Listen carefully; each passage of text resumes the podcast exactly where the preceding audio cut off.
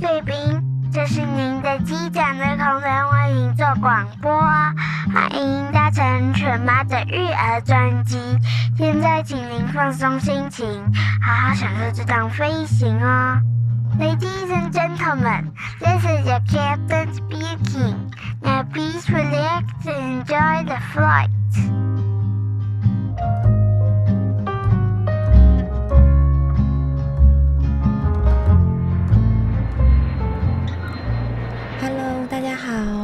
我是犬妈，欢迎光临犬妈的育儿专辑。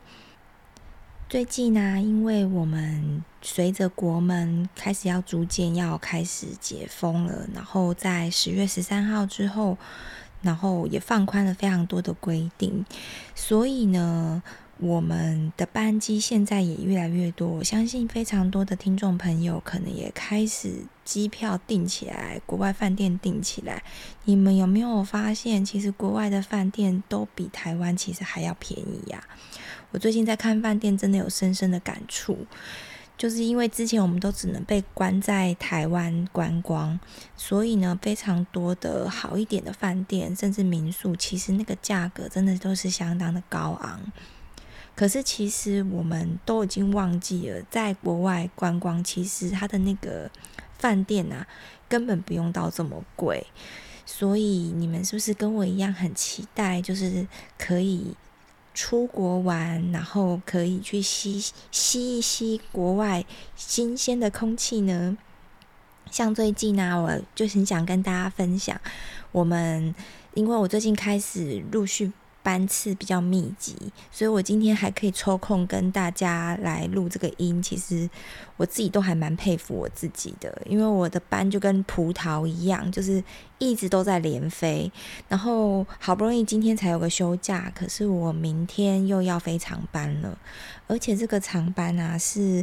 睽违应该有两三年哦，我已经两三年没有飞长班了。那因为这个班实在是也换不掉。然后我刚好又很想念，就是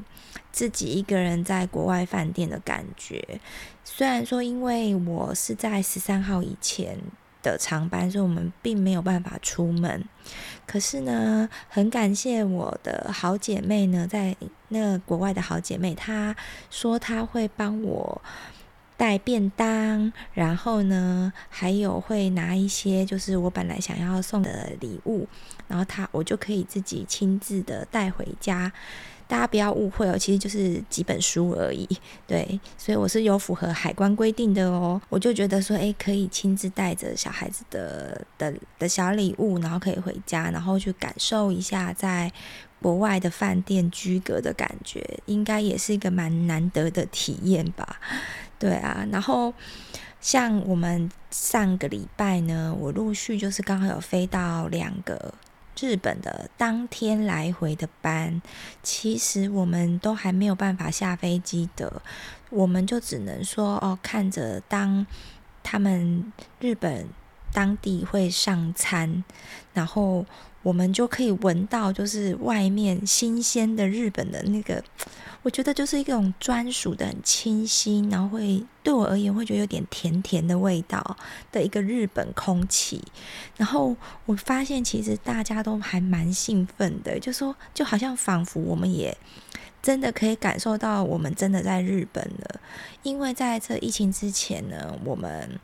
都是带来回的餐点，等于说去跟回来的餐点都是台湾的餐厨出的餐。然后呢，我们的开的门呢，永远就是呃左半边的门。然后它因为它会直接接着空桥，所以我们并没有办法真的闻到新鲜的空气。所以呢，我就觉得我们真的也蛮好笑的。然后就会觉得哇，真的就是闻到日本新鲜的空气耶。然后大家都好怀念。然后我们就会就终于可以吃到日本餐厨上的飞机餐了。我发现其实大家都跟我一样非常非常兴奋哎，那因为尤其像日本的餐，他们从面包嘛，然后到沙拉，到水果，然后到日本米，然后还有日本的餐点，其实就是日式风味嘛。然后我们我们就这样吃的时候，我们就会这样彼此就是非常赞叹，说：“天哪，现煮日本米就是这么的好吃。”然后呢，日本的水果，尤其我们就是非常怀念。像我以前啊飞日本的时候啊。让组员感到很幸福，其实很简单。我们就是每一次，就是譬如说，在以前在日本可以过夜的时候，我们其实就只是在饭店隔壁的小超商，然后就去买一个他们的就是那种微波的食品，或者是他们的沙拉，然后那种小杯小杯的水果。然后，假如有些外站更好，是我们还可以搭刷头去。逛那个超市，哇！那我跟你讲，我们真的都会买翻。尤其有小孩之后，我们就会买很多，就是以前就是会买小孩子的副食品啊，然后或者是小孩子的小饼干啊。然后我以前还很喜欢买那种一小罐一小罐的各种口味的豆浆，然后那个也都超级好喝的。然后或者是我们会买那个优酪乳，日本的优酪乳。那个优格都非常的好喝，然后或者是那个日本，它会有那种果冻，里面就有那个橘子瓣，就一半一半的橘子瓣在里面哦，那个小孩都好喜欢吃。还有那个日本的那个布丁，它那个烧布丁，哎，只要有去过日本的。应该蛮多人都有去过日本，你们就会知道我在讲什么。那真的非常非常好吃，所以我们通常都是要买，都会带个保冷袋，然后冰箱大概会塞满大家我们买的一些小。的剩，嗯，就是这种，就是小小的食品啦。然后我们都会很期待可以带给家人，然后让他们就是也可以吃到，就是很新鲜。然后今天才坐飞机回来的一些小东西，这样子。对啊，然后。然后，尤其是我们假如能够去超市的话，我们就会去买那个日本的水果。假如说是夏天的话，我们就会去买那个 Momo 桃、水蜜桃，然后或者是那个麝香葡萄。其实不用吃到麝香葡萄，就算是当地的葡萄，其实随便买都好好吃哦。然后我还很喜欢吃那个日本的那个小小颗的那种橘子，没有籽的。我不知道为什么我在台湾真的很难买到一模一样好吃的，因为日本的那个小橘子啊，就是特别嫩，很嫩很 juicy 诶，我好喜欢吃哦。更不用说是那个日本的苹果。日本的苹果啊，在台湾都好贵哦，然后在日本吃啊，就会就就觉得好划算。唉，真是有没有大家都被我讲的，就是都觉得心痒痒的。可惜呀，就是因为现在因为可能疫情过后吧，就是可能航空公司他们的就是成本也提高了，所以我有听说，就是所有的机票的。价格啊，将近是涨了快两倍。就以前可能，譬如说飞东京，可能只要一万出头，甚至只要八九千，现在都要将近两万块。那如果你今天是去飞北海道的话，现在就是大概都要将近三万块。到了寒假期间，我有查，大概都要三万多块。所以其实，假如今天你是一家三口或四口，等于你的机票钱就会占非常非常大的比例。就会是以前的将近两倍，所以呢，就是好像很多人也都会觉得实在是太伤本了。那也没有关系，就是也许你们可以再等一阵子，就是可能再等的，我在猜啦，也许再过个一年，我相信这个票价应该就会慢慢的回稳回来了。那像我昨天啊，就是我觉得还蛮好玩的地方，是因为。虽然说客人没有非常多，可是刚好我们有载到一个，就是那个一个妈妈自己带两个小孩子，然后一个小孩子啊是那个婴儿，他说才嗯两个月大吧，好小好小好小哦。然后另外他，然后他再带另外一个妹妹，大概也是两岁多而已。然后我看到他这样一个妈妈带两个小孩呢，可是因为他坐的那个位置并没有办法挂那个组员，呃，没有办法挂那个婴儿挂床，所以就是有比较资深的姐姐就问我说，看我会不会嫌麻烦，要不然其实可以把它换到可以挂婴儿床的位置。可是因为他隔壁本来是就是挂婴儿床位置同一排座位，本来有一个那个男男乘客，我们就会担心说他会不会觉得我们把婴儿跟一个小孩换过去会不会打扰到他，所以我们必须要确认一下他是不是高卡别的客人啊，因为有一些比较。高卡别的客人，他们会不喜欢旁边有坐别人，那可能会造成他的抱怨，或者是说这个客人他也许他是特地选这个位置，我们就希望他可以坐比较舒适。那我们在确认之后呢，我后来还是觉得。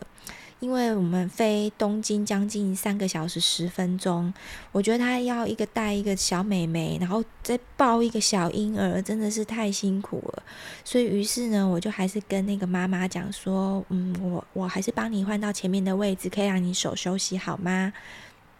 然后我就看着那个妈妈，就用着非常感激的眼神看着我说：“我真的可以换到前面吗？”我说：“当然可以呀，那我帮你换到前面。”然后于是我就帮他拿了妈妈包啊，然后还有一些他所有行李，然后就是帮助他。那中间我也有帮他泡牛奶啊，然后还有就是我我觉得其实我们那一班的组员都很棒，然后大家也都会帮忙拿了很多玩具，然后来。给那个两岁多的小妹妹，然后让她就是可以自己画画，然后或者是自己玩玩玩具，然后让妈妈就可以比较轻松一点。然后呢，到了要下降的时候，嗯，那个妈妈因为她必须要自己整理行李，然后就希望我们组员可以帮忙她抱那个小孩子，抱婴儿。然后我就觉得哇，就是。三公斤的重量的婴儿已经很久没有抱到了，然后你就会觉得真的是好可爱，好可爱哦！而且我觉得这个妈妈的两个小孩子其实都还蛮适合上飞机的，因为都没有什么哭。然后呢，那个两岁多的妹妹呢，就是在起飞的时候，因为都会一直震动嘛，然后我就一直跟那个妹妹一直对看，然后那妹妹就因为很好奇，就一直看着我，然后我就比着一个。要他睡觉的姿势，因为我已经看到他的眼神已经眼皮在肿了，我就觉得他很可爱，就是很想要睡，可是好像又有点舍不得睡的样子。然后我就比了一个叫他睡觉的姿势，然后呢，他就笑了一下，之后他就真的睡着了耶。然后呢，我就觉得他真的是太太可爱，太可爱了。然后呢，他就这样子随着起飞这样震动呢，他就倒在那个我们帮他准备的枕头旁边。然后呢，他就他就他就睡着了，所以他也很顺利的睡了，应该有一个多小时吧，然后才起来吃他的儿童餐。然后就让这这个妈妈虽然是一打二，我觉得就是我们有帮助到她，然后让她这一趟的旅程就是比较不会那么的辛苦，就觉得。就觉得心情也蛮开心的。其实我觉得，我觉得飞行啊，虽然说有时候因为你要很早起，像我那一天五点就要起床了，而且五点起床还不算最早的，有很多的班你可能三四点就要起床，所以五点起床已经算晚了。可是我觉得可以在飞机上啊，可以接触到各式各样不同的人，然后你可以。呃，譬如说看到很多很可爱的小孩子啊，或者是说你可以看到飞机上很多的一些一些不同的人事物呢，其实都可以常常会带给我非常多感触，然后或者是说会有不同的感动，我觉得其实都还蛮开心的。那像这样子的一些。体验呢，我也是会都会跟我的孩子们分享，就好像是一个小故事一样。就是我觉得，其实在职的妈妈呢，我觉得不要觉得很遗憾，说我们不像全职妈妈一样可以花非常多的时间陪孩子。其实我们有我们的独有的。一些功用在的，譬如说，我觉得你可以把孩子也把他当做就像是你的同事一样，你其实你是可以跟他分享一些你在工作上的领域。的一些小知识，或者是说你学习到的一些心得，那其实久了之后呢，孩子他其实对于你的专业，或者是说对于你工作的事情，他会比较了解。那当你真的工作很忙的时候，其实啊，他也。比较能够去理解你、同理你，知道你在忙什么。所以我的孩子他现在其实都已经很习惯，就会说：“妈妈，那你今天要飞哪个国家？”那我就跟他说：“哦，我今天要飞越南。”然后他就会马上砰砰砰就去拿出地球仪出来，然后就看：“哦，越南在这里，它的英文叫什么？然后什么什么的。”然后自己就会对这个国家就有非常多的想想象跟好奇。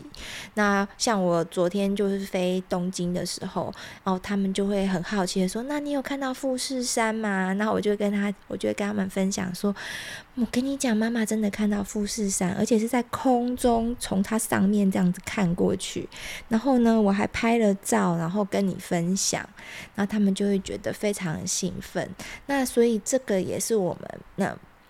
我跟孩子之间一个情感交流的一个方式。那虽然说我没有办法长时间的陪伴在他们旁边，那因为我的工作关系也是早早晚晚，变成可能有时候变没有办法我自己亲自去接他们放学，或者是我亲自带他们上学。可是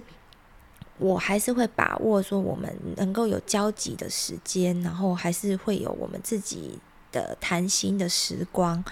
其实我觉得我们来陪孩子啊，真的是重质不重量。有一些虽然说是家庭主妇，我们虽然跟孩子都是二十四小时黏在一起，除了在上学的时间，可是因为我自己当过全职妈妈，我很清楚，其实很容易会流于反而那个陪伴品质不够好，因为妈妈可能。一直都长期都是处在家里，你很容易会没有成就感，然后你很容易把你的 KPI，就是你的成就，都是建立在孩子的表现身上。像我以前曾经也会把小孩子的英文的进度一进步幅度，或者是说哦，他可以呃各方面。会去用类似像一种评量表去衡量他，诶，他好像进步越多，就代表我这个家庭主妇好像做得越尽责的感觉。可是我要，我也要跟这些全职妈妈们讲，就是其实真的不要把这个责任揽在自己身上，因为我觉得其实最重要是你一定要找出。你自己可以有享享受自己，让就是保有自己的一个时间，千万不要说把所有的时间精力都只放在小孩子身上，因为唯有你自己跟自己可以好好的相处，然后保有自我，然后让你的心情跟情绪都是处于一个非常稳定的状态，你才有平心静气的去。面对孩子，才不会变成说，也许你跟孩子都是长时间的相处在一起，可是其实你们可能，往往可能气氛也没有非常好，或者是说，嗯。你们的量很多，可是其实品质并没有非常好。那这样子真的其实还不如说，呃，像我我现在跟孩子这样子小别胜新婚的这种这种感觉，其实也不见得就会比较差哦。再来呢，就是今天最主要是想要跟大家分享说，我们妈妈在我们这样子。像我这样子有非常多的事情要充斥着在我的生活当中，我必须要工作要飞行，然后我也有一些我的斜杠的一些事情要做，像呃我有帮大家在团购书，然后或者是说有共学团的线上课等等，然后呢要又要怎么样兼顾家庭，然后同时又要保有自我，有自己的休息时间呢？非常多的妈妈会很好奇，说我到底是怎么做时间管理的啊？你怎么有办法？就是感觉你好像一般人都是二十四小时，你好像有四十八小时的感觉。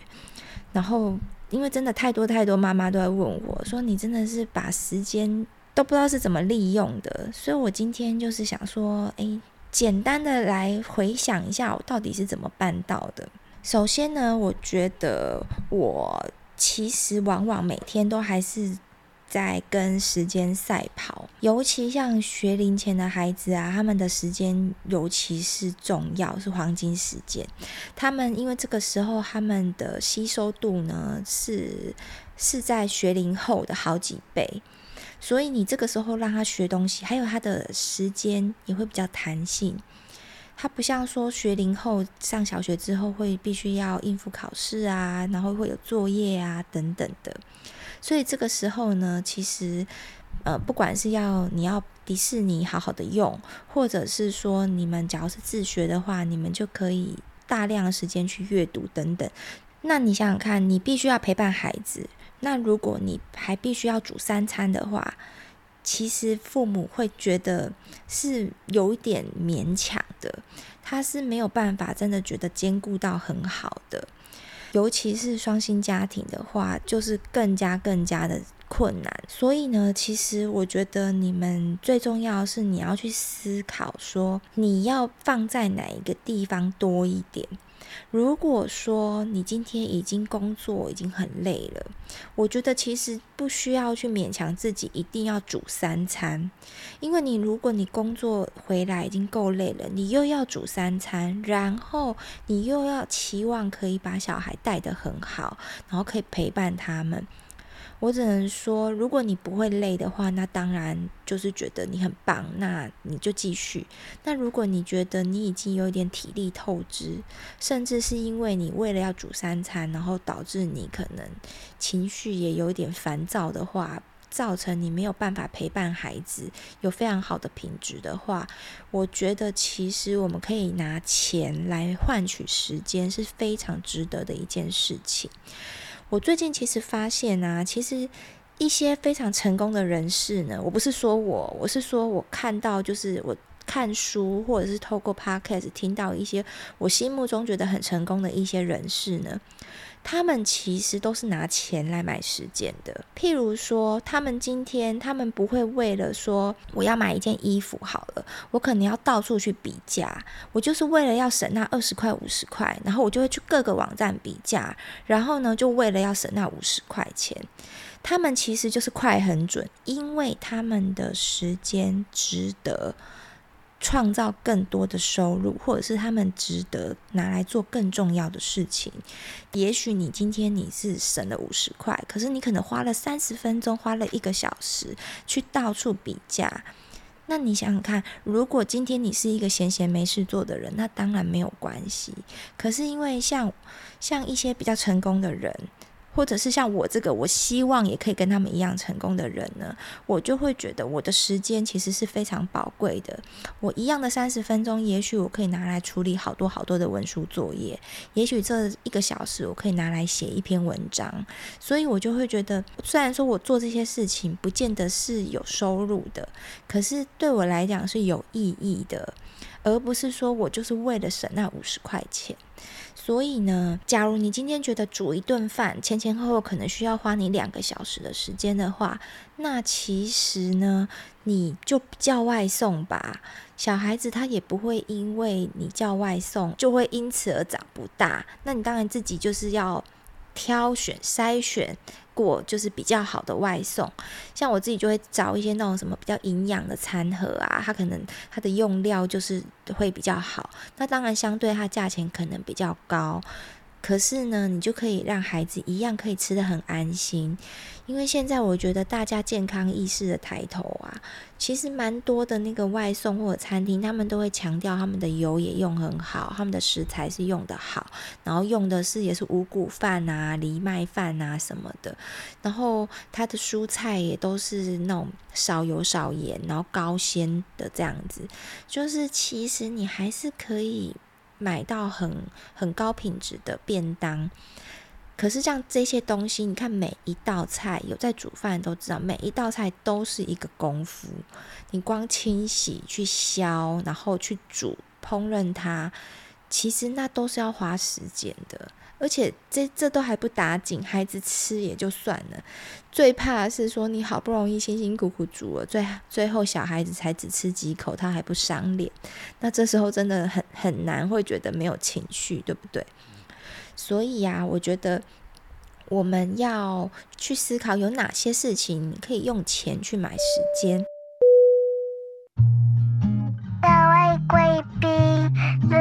你喜欢我们今天的 podcast 呢？请给妈咪五星好评，别忘了订阅追踪哦。也欢迎你赞助我们喝一杯牛奶哟。gentlemen, if you enjoy our podcast, subscribe and give us five star reviews. Feel free to sponsor us a glass of milk. Thanks very much. 再来呢，就是我会交给专业的去做，会。 更省时间，而且有效率。譬如说，像我的小孩子，我那时候其实有一度挣扎，我到底要不要让他上课后安亲班？是学校的课后安亲。那其实我有时候也会想说啊，就让他回家吧，早一点回家，不要在学校待这么久，好像很可怜。然后呢，回到家我自己盯他写功课，然后自己帮他复习。可是我后来想一想啊，其实不对耶。因为他在学校，其实大家一起写。第一个，他的那个氛围不一样。当大家都在写的时候，他也会觉得我就是应该要跟着写。可是，假如在家里的话，其实他很容易会啊，一下说哦，我肚子饿了，我想要喝牛奶。哦，我肚子饿，我想要吃什么？然后一下子看到什么东西就会分心，或者是他会忍不住想要跟你聊天。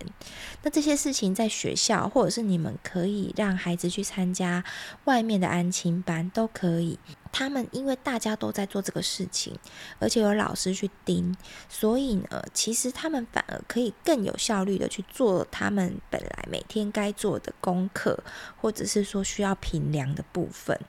所以呀，我觉得像这个钱啊，就真的不要省。我们我们大人呢，就认真的赚钱，然后付钱给学校，或者是你们付钱给安亲班，让专业的老师去带着他们去做这些事情。而且啊，我觉得我一定要倡导一个观念。以前有前辈就跟我讲说：“你不要把自己当老师，你是妈妈。”那时候我一直听不进去，因为我都会觉得说，我自己会弄课纲啊，我自己就有办法教了。我我为什么没办法自己教我的孩子？可是我觉得，随着年龄增，孩子年龄增长，其实我真的越来越觉得，我觉得小小童还 OK 啦，就是教你的小孩子可以配合。像我小孩大概在三四岁之前，其实我都是自己教的，我都是自己带我自己的孩子。然后，譬如说像万圣节，我会自己找很多主题，然后自己跟他做手作啊，然后自己找绘本教他，自己找影片带他看啊什么的。可是我觉得，当孩子年龄越来越大，第一，他的知识量，我可能也没有办法好好的教他了，因为他的英文已经比我还要好了。然后再者呢，我觉得其实交给专业的还是不一样，因为我们毕竟不是科班出身的。那我们我们可能会以为我们这样教小孩子就很好了，可是其实老师专业的老师他们会有他们自己的方法再去做延伸，然后再去再去做那个引导。我觉得就是这个钱啊，真的是没有办法省。所以话说回来，我们就是认真的赚钱就对了。还有啊，最重要的是十个自己。教小孩子陪读或者是盯功课的妈妈有九个，到最后都会弄到亲子关系不好。因为譬如说，小孩子今天他写字，你可能觉得他写的歪歪扭扭的，你可能会忍不住就想要叫他擦掉。老师叫他擦掉，小孩子会心甘情愿；你叫他擦掉，他就容易会耍赖。他就会不高兴，然后或者是说，呃，你会觉得说他这这这怎么这么简单都还不会，或者是你教了好几次，他怎么还是记不起来？你会会忍不住的会针对他的行为，然后你会忍不住的会去。叨念他，你可能就会说：“哦，我不都跟你讲了几次，为什么你现在还不会？”或者是你可能会忍不住就会说：“为什么这个这个这么简单，你都还不会？”反正会有非常非常多，其实你会不自觉的开口，可是其实小孩子听进去会非常受伤害，或者是会觉得有压力的话语，这一些话都是从家人口中容易说出来，可是老师不会。假如说这个老师是专业的话，他不太可能会对孩子这样子说，所以你交给老师呢，他会比较有办法用比较公道的立场去引导你的孩子。所以呢，我觉得亲子关系其实还是还是我觉得最最最重要的。我觉得孩子就算分数差一点，他现在学习慢一点都没有关系。我觉得你一定要跟孩子持续的保持良好的沟通关系，才是最重要最重要的。所以呀，我们就是扮演好那个白脸的角色，我们要站在跟孩子是同一阵线，会说：哈，老师怎么给你这么多功课啊？就是你要，我都会是跟着他一直一起去说。哎呀，我也好希望你可以不要有这么多功课哦。哎呀，老师怎么会给你这么多功课啊？这样子就是，而不是说好像站在老师的立场，就会说，老师给你这些功课是为你好啊，对不对？才要帮助你学习呀，然后怎么样怎么样啊？那给你出这么多功课也是应该的啊之类的。你假如让让孩子觉得你不是跟他是同一阵线的话，久而久之，他就不会想要跟你讲真心话了，因为你跟他不是同一国的。我们节省了这些时间之后呢，那我们是要拿来做什么呢？就是我觉得让孩子回家之后呢，能够更有效率的学习。譬如说，我也会让他参加一些线上课，让老师去教他，他应该要。我希望他可以学会的知识，譬如说像我们也有参加数学的线上课啊，然后英文的线上课等等。那我们利用这线上课的好处，也是我们省掉了这个交通往返的时间。再次强调，时间就是金钱，我们每天都在跟时间赛跑，千万不要浪费孩子的时间了。那省下来时间可以让他早点睡，多看一本书，不是很好吗？那我再来简单分享一下我自己本身到底怎么样把二十四小时用到让你们以觉得好像四十八小时呢？像我自己每一天呢，其实我跟小孩子一样，我也会列出我每天。应该要做什么事情？可能短期、中期、长期大致上会列。那至少每一天的清单是一定会列。我自己会判断出优先顺序。譬如说，呃，相信我现在每天都会设计课纲嘛。那如果是礼拜四的课纲，我可能就会要求自己，最最晚最晚，你礼拜二一定要把它做出来，因为。父母他们需要先登录学习单什么的，因为现在的课都是我自己主导的，不像之前，因为跟别的老师，他还会参与一些这样子，所以我我们以前。因为要等来等去，所以会变成那个，我觉得效率比较差。那现在因为我就可以主导一切，所以变成我就会希望说，可以在两天前就可以把所有的东西都搞定，然后简报全部在两天之前一定都要把它做好。然后我就会自己找出说每每一天有哪些事情要做，譬如说像我基本上我礼拜四。的 podcast 都要上架，那我在礼拜四之前，我就会告诉自己，最晚我礼拜四当天，我一定要把这个录音把它录好，然后就要把它上架，这样子，尽量啊，尽量。对，然后呢，我会见缝插针的利用各种时间来做我自己想要做的事情，譬如说我开开车的时候，或者是我搭捷运的时候。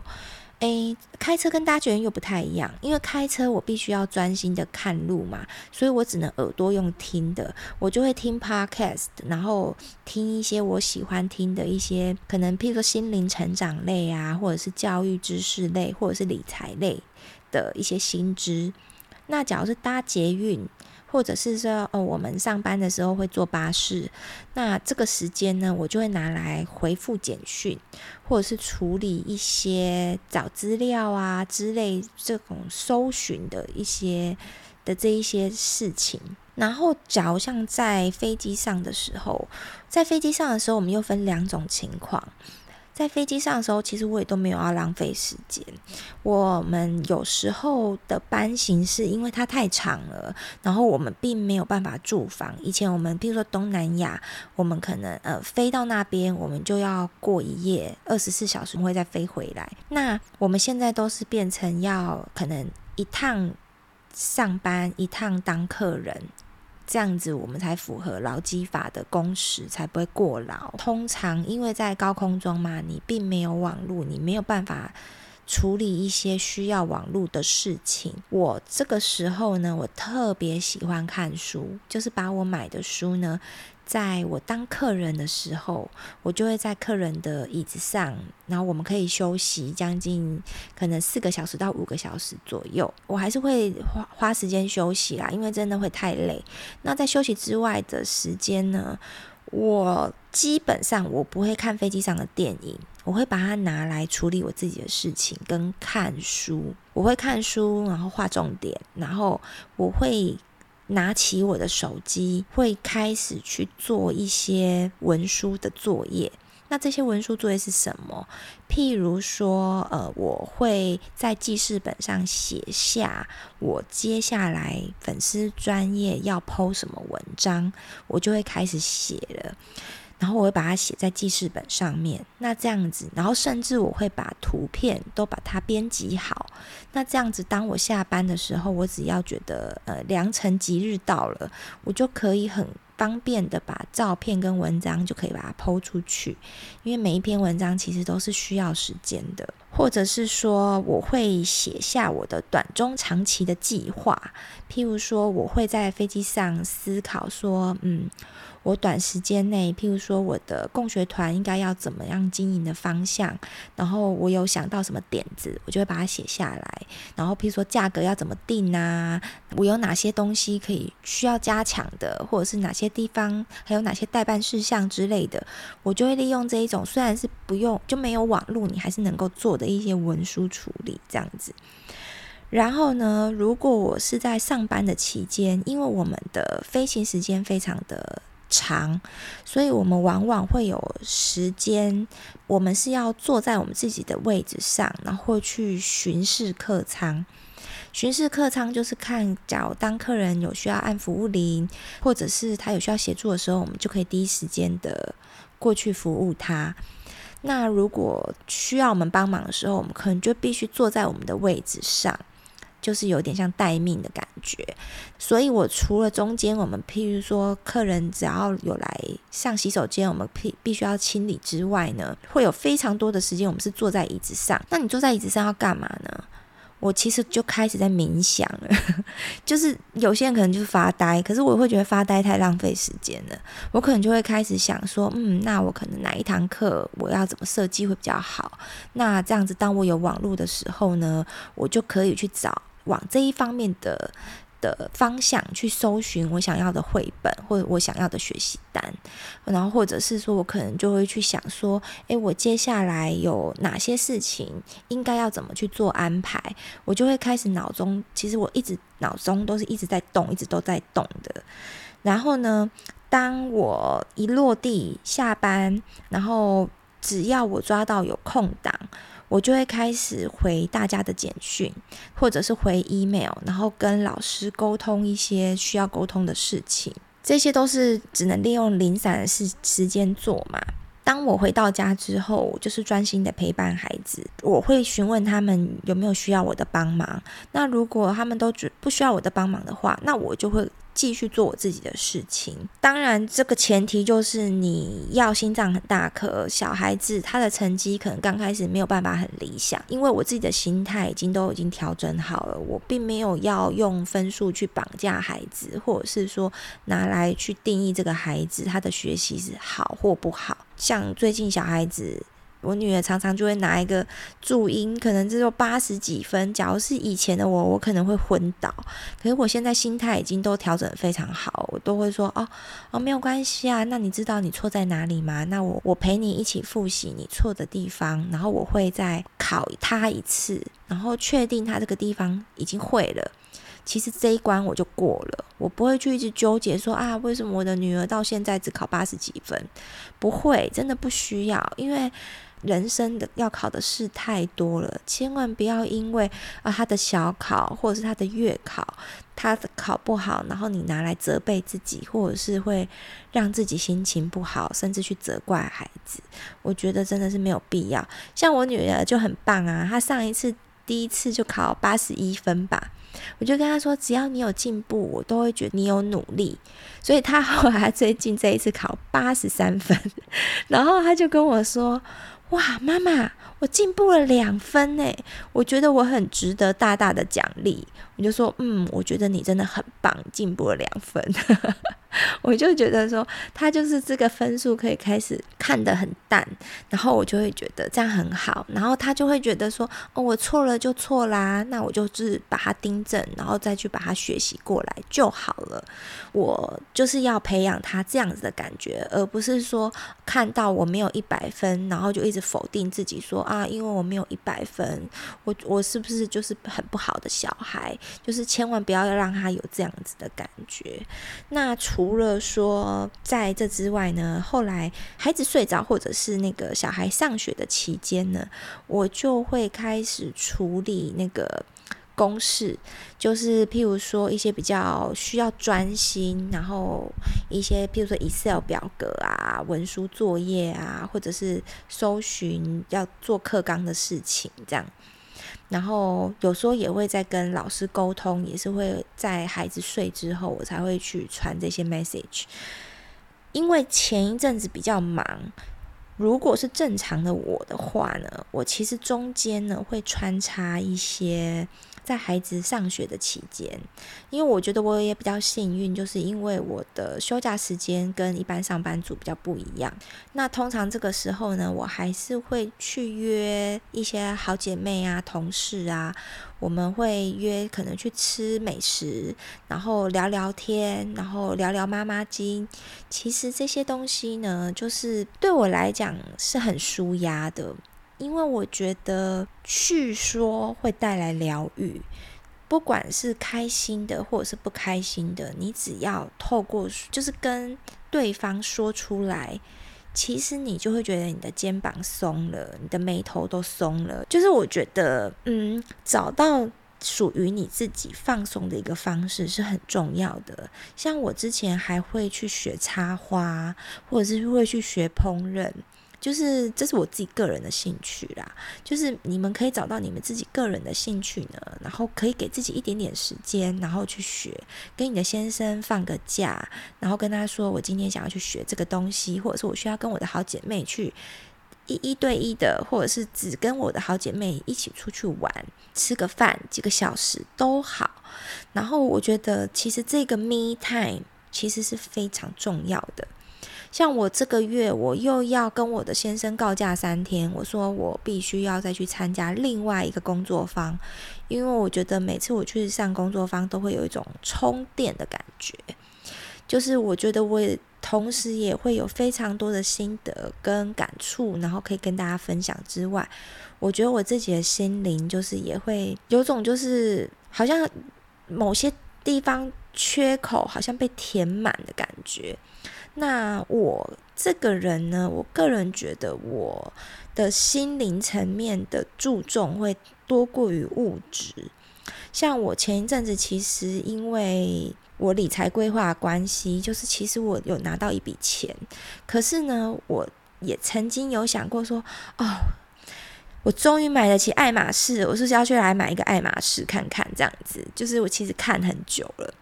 可是我后来想一想，可是这个爱马仕的钱，其实你可以去上好多好多的工作坊，因为其实工作坊也不便宜，它一场下来其实都是要将近一万块。然后我就会觉得说，要去参加工作坊，还是要去买一个名牌包呢？我后来这样子想一想，我还是宁可去参加工作坊，因为我觉得你名牌包又不可能天天背，那你拥有了又怎么样？呃，我我并没有要抨击说，就是买名牌包的妈妈们哦，就是其实名牌包还是我的一个梦想，可是这个梦想应该会是，当我真的钱非常非常非常到，就是上工作坊也不心疼，然后买名牌包也也不心疼的时候，那个时候我我还是会买，因为我觉得至少现在的我，我还是会把它当做是我的一个目标，只是说，嗯，在这之前，如果我工作方跟就是上一些课充实自己，跟名牌包比的话，我会宁可先充实自己，因为我觉得自己的心灵是最重要的，投资自己也是最值得的。那我觉得这些东西都可以换都可以变成说我写文章的一些养分啊，或者是我我在 podcast 里面跟你们分享的养分，我觉得可以影响到更多人，我觉得这是更有意义的。我也很期待说，有哪一天我有办法赚钱赚到，就是买一个爱马仕也都可以不心疼。只是我觉得这一些事情这样子做下来呢，会导致最后只有一个缺点，就是我没有时间来追剧。我真的没有那个时间花时间去看一个韩剧或陆剧或什么剧，然后说可能也许你们可以让自己的脑子放空。我目前是没有这样的时间，因为我觉得我目前呢的规划都是希望我把我的时间都是花在有意义的事事情上面，所以我一旦有时间，我一定就是拿来听 podcast，或者是我会看阅读一些嗯，我觉得有意义的文章，而不会去漫无目的的去划 FB 或者是 IG，就是去到处去看别人现在在干嘛，就是对我来讲。我没有那么多的时间去做这些事情，可能也许在社交这一块，我会比较花在真正我觉得很重视的人事物上面，所以我的朋友并没有办法说真的很多。可是我一旦就是有在交往中的一些这些朋友啊、老师呢，就是一定都是在我的生命当中，我觉得是非常。值得交往的朋友呢，我就会花时间在他身上，而不是说，嗯，要有拥有非常多的朋友，可是都是泛泛之交。就是我觉得随着我年纪变大，就是其实我一直都是这种个性啊，所以我一直都不是那一种很多朋友的那一种人。我目前因为我的长期规划，我自己有一个目标在那边，所以我自己知道我自己要追求的事情是什么，所以我才会这段时间我可能没有办法放得很松，因为我有我有我自己的。梦想，我有自己的目标，我还是会留有一些时间呢，是做自己喜欢的事情，然后让自己觉得我自己的身心灵都是非常平衡的，所以我能够很平心静气的去面对孩子他的挫败，或者是他的可以接触他的一些学校可能比较负面的情绪。我觉得其实这个蛮重要的，因为假如你自己没有。找到一个出口去调节你的情绪，你可能在上班就带着一身气，或者是老板给你的压力，那回到家之后，你看到小孩子什么东西做的让你不顺眼，你很容易就火山爆发了。所以一定要自己想办法找到一个出口，然后去调节自己。那我之后我还想要再多分享，就是要怎么样跟孩子做有效率的沟通，然后还有怎么样正确的倾听跟对话。我觉得其实这个对我来讲很受用，我也希望我可以分享这些给你们知道。好啦，那不知不觉真的又聊了这么多，希望说你们也喜欢今天的内容。如果是 Apple 的手机用户呢，也你喜欢的话，也欢迎给我五颗星的评价，就是支持我的最大动力哦。那我们今天就先到这边喽，下次见，拜拜。各位贵宾，我们即将降落，希望你们喜欢今天的内容，下次要再来听哦，再见。Ladies and gentlemen, now we are ready for landing. Hope you liked today's podcast. See you next time. Bye bye.